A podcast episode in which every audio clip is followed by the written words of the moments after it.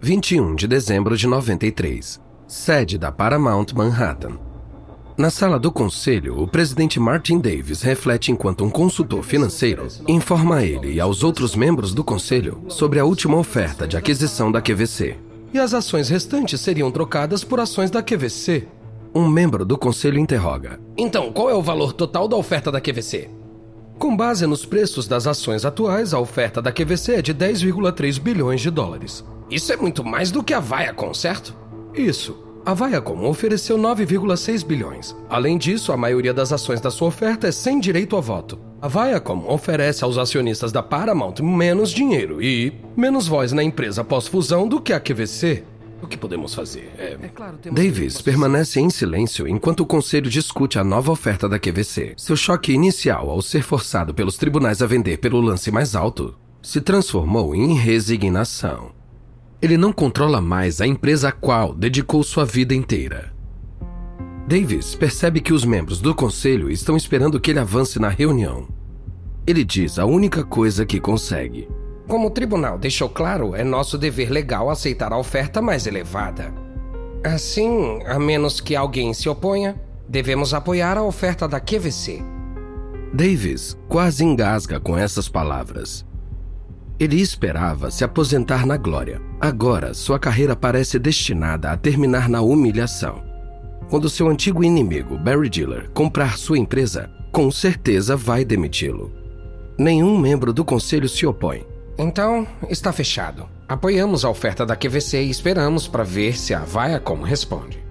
Um membro do conselho levanta a mão. E se a Viacom não melhorar a sua oferta? Podemos ir com a QVC e acabar com isso?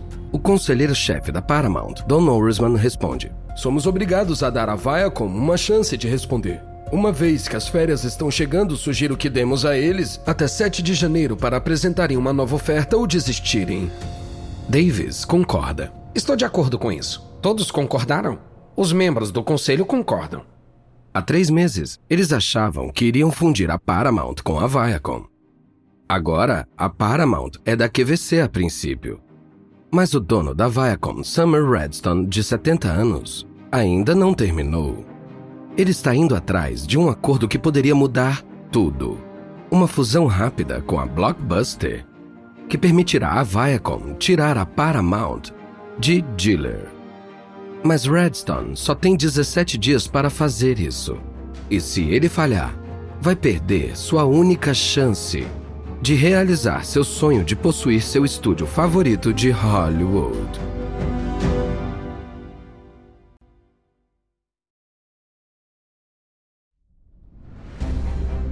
Da Wondery, eu sou Lucas Soledade e esse é o Guerras Comerciais.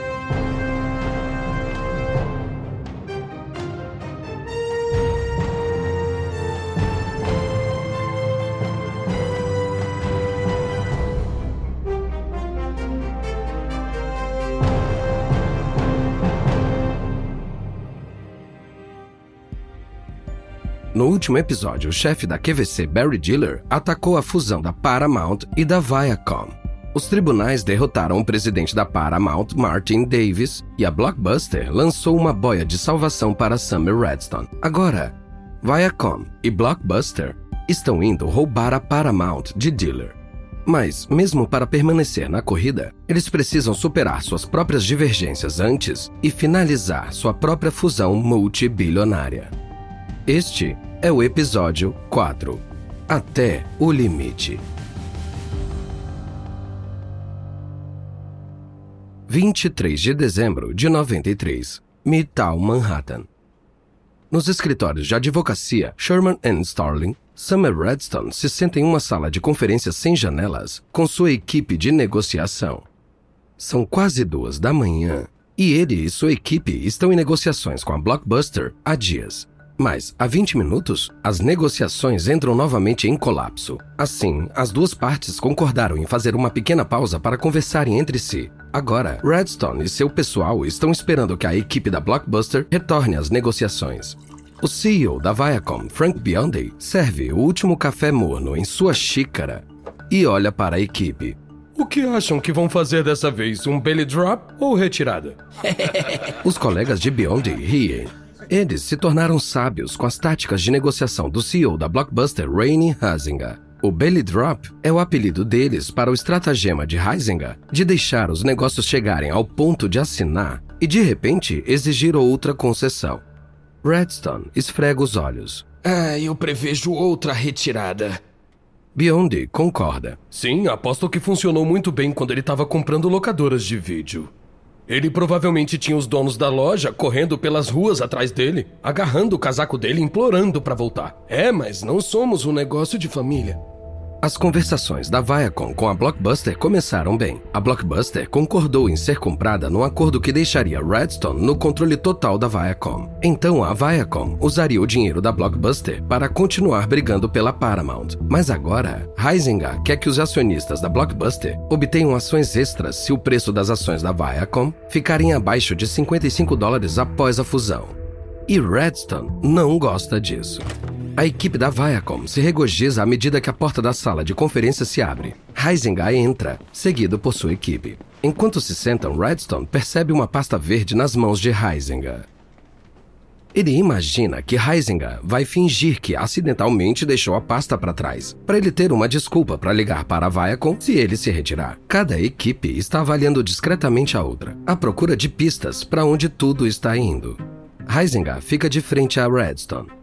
Ambos sabem que precisam um do outro. Nenhum deles pode ganhar a Paramount sozinho. Mas se eles não chegarem a um acordo até 7 de janeiro, será tarde demais para impedir que a QVC fique com a Paramount. Heisinger acaba com silêncio. Você reconsiderou sua posição? Redstone não mostra emoção. Achei que estava reconsiderando a sua. Minha posição está inalterada. Se fizermos o que você pediu e as ações da Viacom abaixarem a menos de 55 dólares, teríamos que emitir novas ações a seus acionistas. Isso diminuiria ainda mais o preço das ações da Viacom, desencadeando mais emissões de ações para compensar seus acionistas novamente. Colocaria a Viacom numa espiral mortal. Heisinger olha para Redstone. Ele ainda não decifra o cara. Ele não demonstra nada, nem mesmo uma piscada. Como se ele fosse feito de pedra. Então, Summer, estamos num impasse. Heisinger levanta. É uma pena não termos resolvido isso. Boa sorte com a Paramount. Heisinger se dirige ao cabideiro e veste seu longo casaco de couro preto. Seus minions o acompanham. Heisinger chega na maçaneta da porta. Adeus, então. E boas festas. Redstone acena. É, para você também. A equipe da Blockbuster sai e fecha a porta atrás deles. Os executivos da Viacom olham para a mesa. Heisinger levou embora a pasta verde. Não é uma retirada encenada. É pra valer. Beyond se volta para Redstone. Vou atrás deles? Com desdém, Redstone acena com a mão. Não. Há um ponto em que o preço cruza a linha da razoabilidade. O que eles querem nos leva além dessa linha. Não vou me mexer. Eles não vão se mexer. Não há mais nada a dizer. Há três meses, Redstone tinha a Paramount a seu alcance. Então, o chefe da QVC, Barry Diller, roubou o acordo. Uma fusão com a Blockbuster era sua única chance de fazer um contra-ataque. Ele acha que está tudo acabado, mas os banqueiros de investimento que tentam conceber a aquisição têm outras ideias.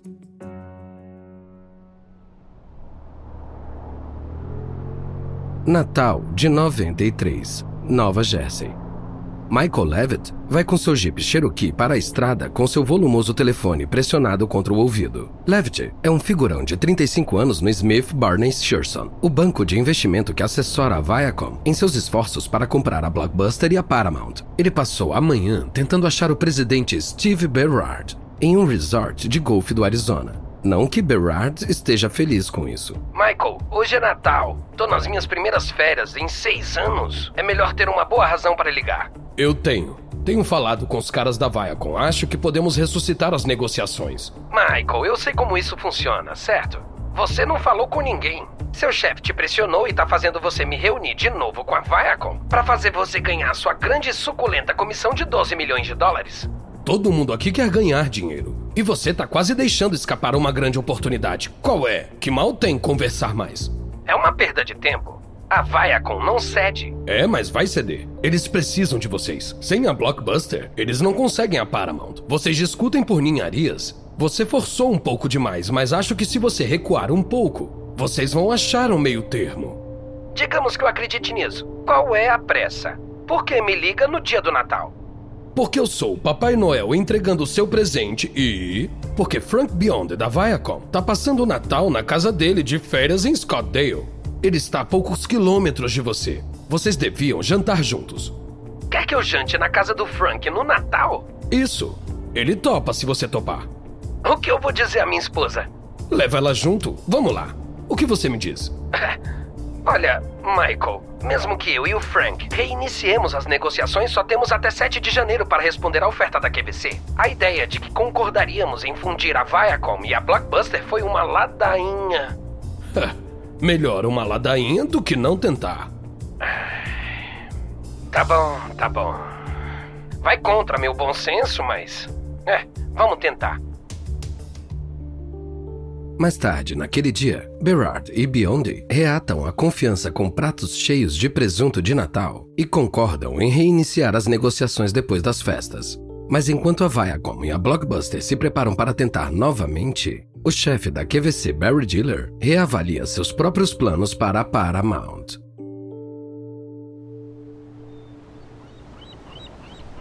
Final de dezembro de 93.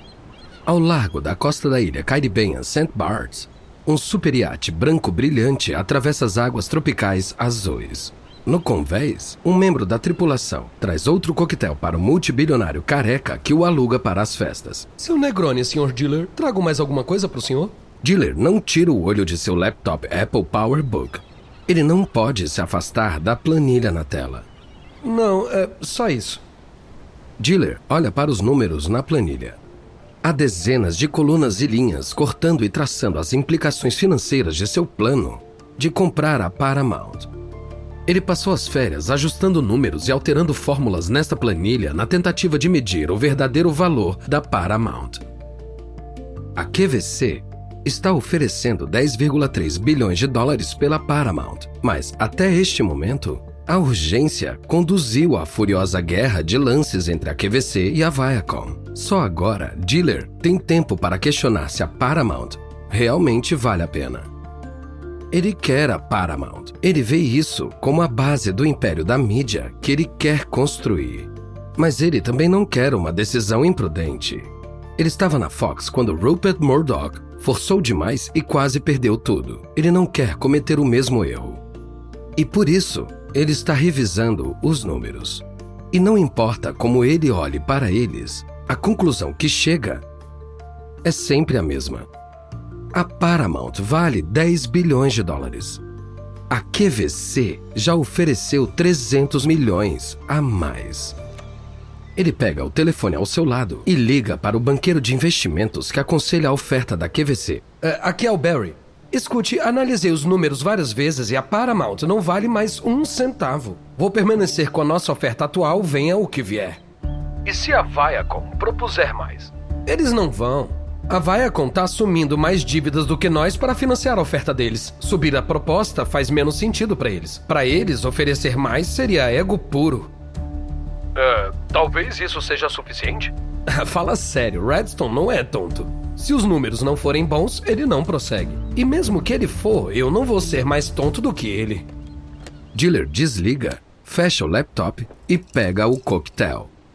Ele está confortável com sua decisão e convencido de que fez o suficiente, talvez demais, para ganhar a Paramount. Além disso, dizem que as negociações da Viacom com a Blockbuster terminaram em fracasso. Redstone não tem mais nada para dar. Diller se afunda em sua cadeira e vira o rosto para o sol, contente em acreditar que não tem mais nada a temer. A Paramount é dele. Mas as águas calmas estão prestes a ficarem agitadas.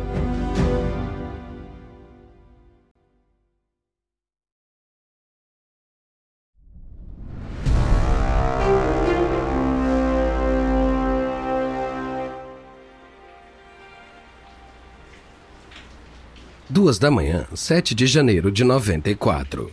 Hotel Carlyle, no Upper East Side de Manhattan.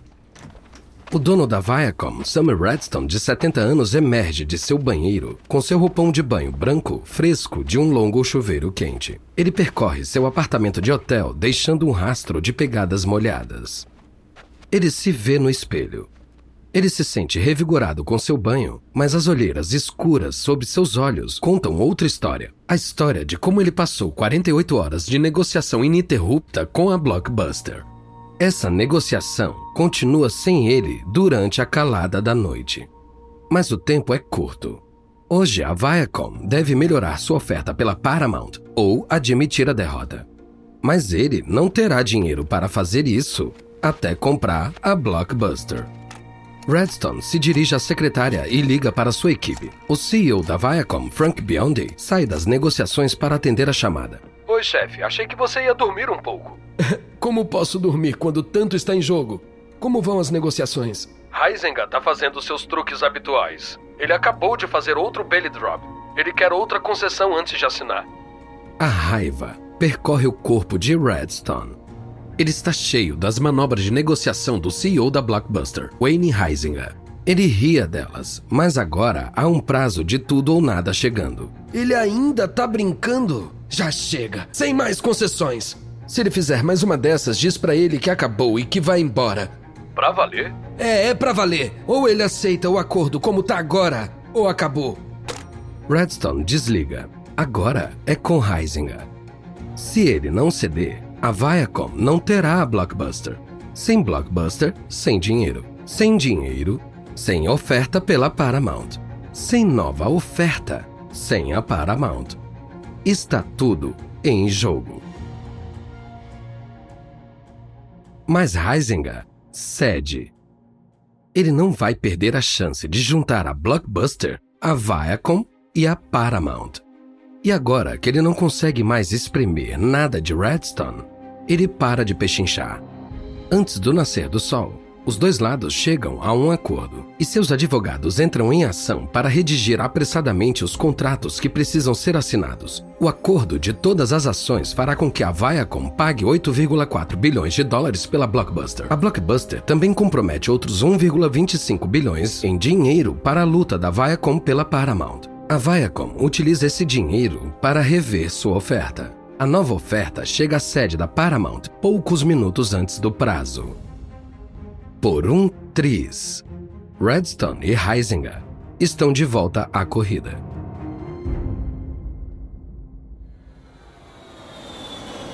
Fim de tarde, 7 de janeiro de 94.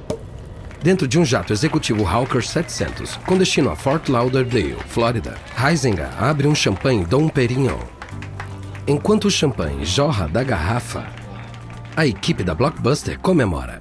Eles estão todos exaustos depois de quase 72 horas de conversas ininterruptas. Apenas a adrenalina alta de fazer o maior negócio de suas vidas os mantém de pé agora. Heisinger se dirige à equipe enquanto as taças de champanhe são distribuídas. Tem sido uma viagem difícil, mas chegamos lá. Podemos nos orgulhar do acordo que hoje conseguimos com os nossos acionistas. Há sete anos, a Blockbuster valia 7 milhões de dólares. Hoje, nós a vendemos por 8,4 bilhões de dólares. É Muito isso bom. aí! é, isso é fantástico! É. Então, um brinde a nós. Munidos com champanhe, a equipe se joga nos assentos de couro macio do avião. Um dos advogados está à frente. Então, quanto tempo até o primeiro processo dos acionistas? Outro executivo espreita na parte de trás do seu assento para responder. Aposto que já estará lá. Nossa espera quando pousarmos. Uhum. Mas enquanto sua equipe volta, Heisinger olha pela janela para as nuvens escuras. Uma ficha está caindo. Ele não é mais o chefe de uma empresa independente. Agora ele responde a Summer Redstone. Um executivo nota o olhar solene no rosto de Heisinger. É, tudo bem, Wayne? Você não tá se arrependendo, né? Heisinger força um sorriso. É, não, não, não, não. Eu, eu tô cansado.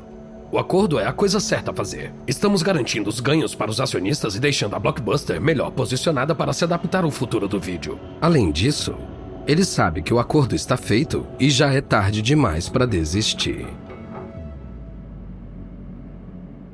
12 de janeiro de 94. Sede da Paramount, Manhattan. O conselho da Paramount está ouvindo seu consultor financeiro analisar a nova oferta da Viacom. A Viacom aumentou a parte em dinheiro da sua oferta para 6,5 bilhões de dólares. Isso é um bilhão a mais do que a QVC. Mas nem tudo são flores. Os membros do conselho que estão concordando parecem preocupados. Os mercados reagiram mal à fusão da Viacom com a Blockbuster. O preço das ações da Viacom despencou, puxando para baixo o valor da parte das ações da sua oferta. Assim, no seu conjunto, a Viacom está oferecendo 9,4 bilhões.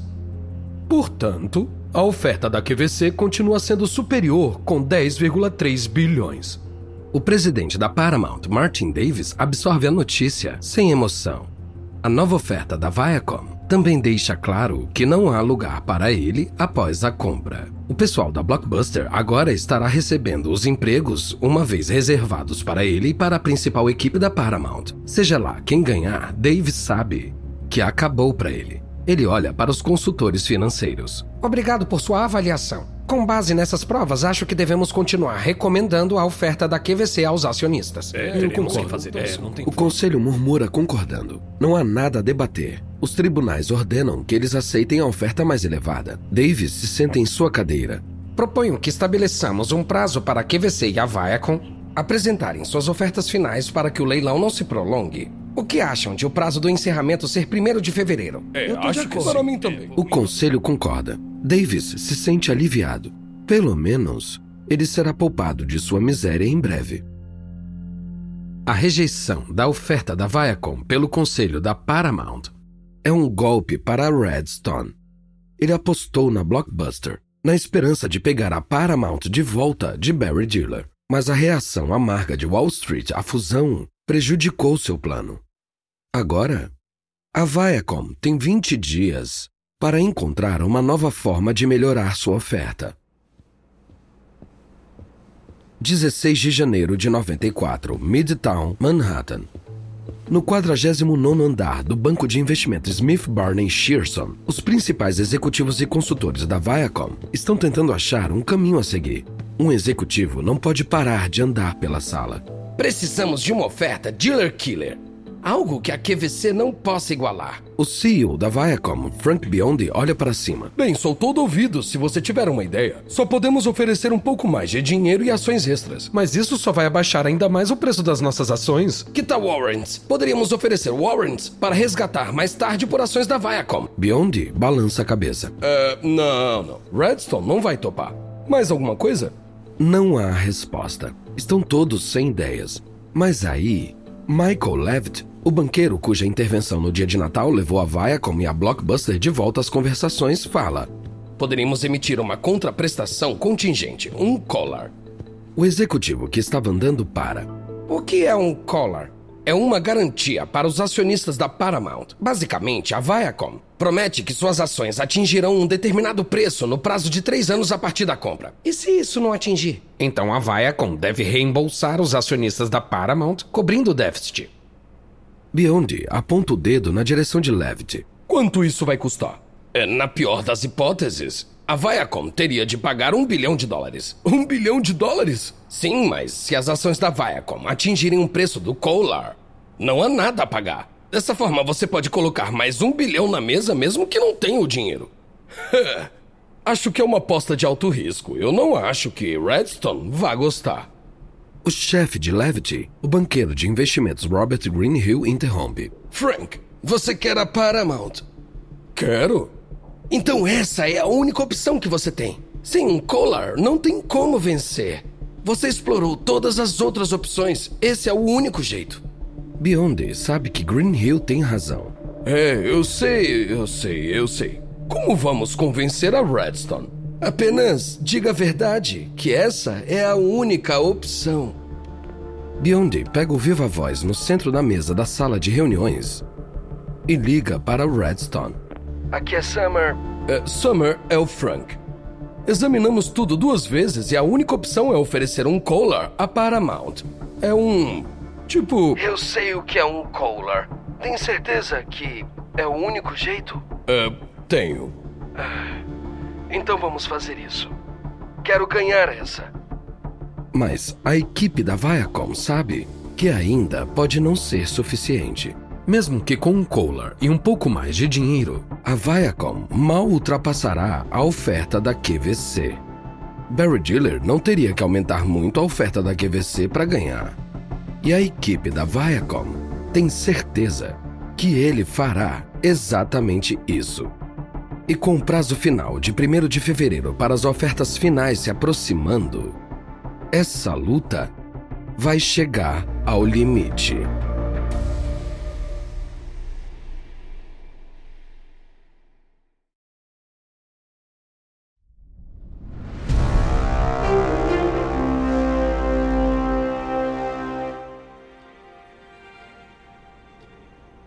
Primeiro de fevereiro de 94, sede da Paramount, Manhattan. O chefe jurídico da Paramount, Don Orsman, observa cada segundo no relógio do escritório. São 4h58 da tarde e a QVC e a Viacom devem apresentar suas ofertas finais até às 5 da tarde. Mas até agora, nada. Orsman olha para os fax do outro lado da sala e murmura para si mesmo. Vocês estão muito no limite. Hum, hum, hum, hum. olha para os binóculos em sua mesa. Ele vai perder a observação de aves a 42 andares acima do Central Park. Quando o acordo estiver concluído, tanto ele quanto o presidente da Paramount, Martin Davis, serão demitidos. O fax, destinado à oferta final da Viacom, dá sinais de vida. Orisman corre. Ele olha as horas. São 4h59. O segundo fax entra em ação. A QVC também está apresentando uma nova proposta. Orangeman espera enquanto os aparelhos de fax imprimem lentamente as duas ofertas recebidas. Davis entra na sala. São as novas ofertas? Isso, isso. Orangeman pega a oferta da Viacom e começa a ler. Sem mais dinheiro da Viacom. Mas tem Kohler. Muitos ajustes na parte das ações, incluindo mais proteção se as ações da Viacom caírem após a fusão. Davis se aproxima mais. E a QVC? Orisman olha a oferta da QVC. A QVC aumentou o dinheiro, mas ainda menos do que a Viacom. É, a parte das ações foi reduzida. É um reequilíbrio. O valor total permanece inalterado. E o Collar? A QVC oferece um? Orisman caça qualquer sinal de Collar. Ele chega até a última página e olha para Davis. Sem Collar. Temos de verificar os pormenores, mas essas ofertas são mais ou menos iguais em valor e a única diferença. Davis interrompe. É o Collar. E como a QVC não tem um, a oferta da Viacom agora é superior. Davis sorri com satisfação. Davis pode estar caindo, mas pelo menos sabe que Diller vai cair com ele. É um retrato de linha de chegada dos dois rivais. Apesar da pressão dos seus parceiros e das notícias do acordo revolucionário da Viacom com a Blockbuster, Diller manteve sua decisão de não melhorar a oferta da QVC. Como resultado, as propostas da Viacom e da QVC valem pouco mais de 10 bilhões de dólares. Mas com Color garantindo aumentos do preço das ações dentro de três anos para os acionistas da Paramount, a Viacom está na frente agora. E no dia 14 de fevereiro, os acionistas da Paramount voltaram e coroaram a Viacom como vencedora. 15 de fevereiro de 94, na manhã seguinte à vitória da Viacom. Em sua sala, na sede da Viacom, na Times Square, Redstone recebe outra ligação de um simpatizante. Senhor presidente, eu fico muito honrado por receber essa ligação. Redstone sorri quando o vice-presidente Al Gore o parabeniza por ter comprado a Paramount. Ontem, Redstone era um bilionário dono de TV a cabo e cinema. Hoje, ele é dono de um dos maiores estúdios de cinema de Hollywood e está pronto para se tornar um verdadeiro titã da mídia, um poderoso formador de cultura, junto com Rupert Murdoch e Ted Turner. É, foi uma batalha difícil, mas o que é bom não vem fácil. Claro, meus assessores avisarão quando estiverem em Washington. Redstone desliga. O telefone toca de novo imediatamente. Senhor Redstone, Barry Diller está na linha. Meu suposto amigo? Pode passar. Barry. Summer, é uma pena você ter ganhado, mas parabéns mesmo assim. Obrigado. É uma pena você ter me custado 2 bilhões de dólares. Você é mesmo um amigão. É, você ganhou, é certo. Agora o que mais você quer? Os 2 bilhões de dólares que eu perdi lutando com você? Ah, dá um tempo. Acabou. A gente se vê por aí. Na verdade, ninguém saiu ileso da batalha pela Paramount. Redstone ganhou, mas pagou 2 bilhões a mais do que esperava originalmente. Agora, a Viacom está cheia de dívidas e tem que vender ativos da Paramount, como o estádio Madison Square Garden, para reparar o balanço da empresa. Martin Davis achou que o acordo Paramount-Viacom seria a coroação da sua carreira. Em vez disso, ele se viu destituído do poder e posto de lado. O arrependimento de Wayne Heisinger sobre a venda da Blockbuster continuou crescendo. Deslumbrado com o prêmio da Paramount, ele entregou a cadeia de locadoras a Redstone por um punhado de ações sem direito a voto. O magnata da TV a cabo John Malone também foi atingido. Sua decisão de se desfazer da QVC para vender seu império a Bell Atlantic saiu pela culatra. Duas semanas depois que Redstone conseguiu a Paramount, o acordo de Malone com a Bell Atlantic foi desfeito. Malone voltou ao ponto de partida, precisando de programação para ajudar seus sistemas a cabo a se adaptarem à era multicanal. Mas isso se foi com a chance de ganhar a Paramount. Mas Diller foi quem mais perdeu. Ele trocou Hollywood pela QVC com um grande plano para comprar a Paramount, mas a perdeu depois de se recusar a oferecer um centavo a mais. Sua investida pela Paramount pode ter causado a queda de seu inimigo Davis, mas isso é um consolo. Afinal, ele não fez isso sozinho. Mas Diller não perde tempo e segue em frente. Poucas semanas depois de perder a Paramount, ele começa a caçar outro grande alvo.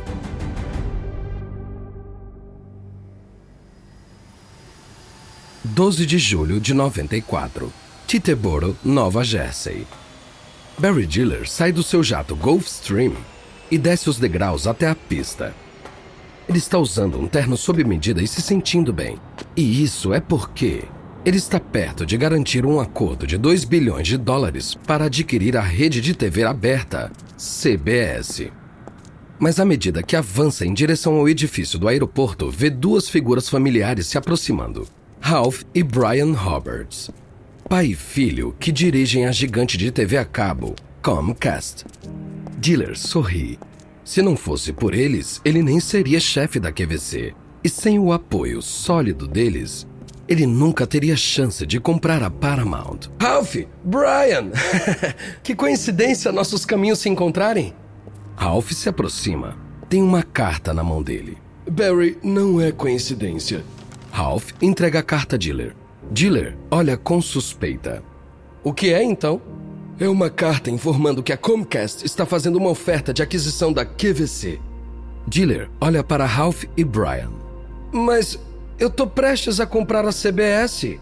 Barry, não estamos interessados na CBS. Colocamos você no comando da QVC para que você possa comprar a Paramount e fazer a programação para sistemas a cabo. Eu disse para você subir a oferta pela Paramount e você recusou. Agora você tá atrás da CBS, exatamente o tipo de empresa que vai perder a era multicanal.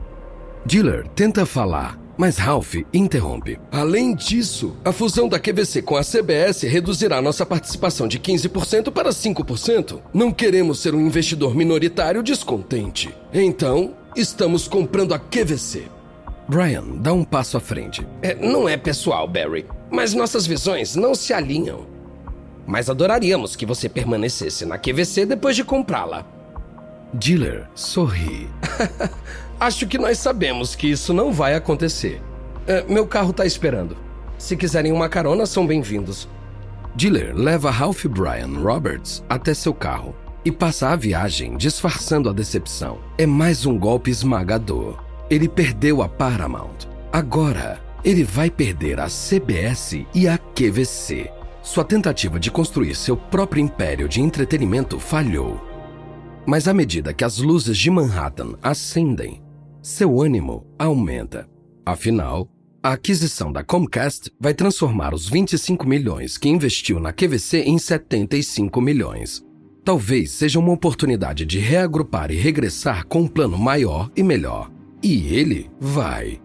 Um ano depois, Diller se reúne com John Malone para tomar a HSN, a rival da QVC. Então ele usa a HSN para construir a IAC, um grande conglomerado de internet com participações na Expedia, Match.com e muito mais. Mas mesmo que ele transforme a IAC em um Golias multibilionário e acumule uma fortuna pessoal de mais de 4 bilhões de dólares, ele sempre será assombrado por uma coisa. Ele perdeu a chance de comprar a Paramount.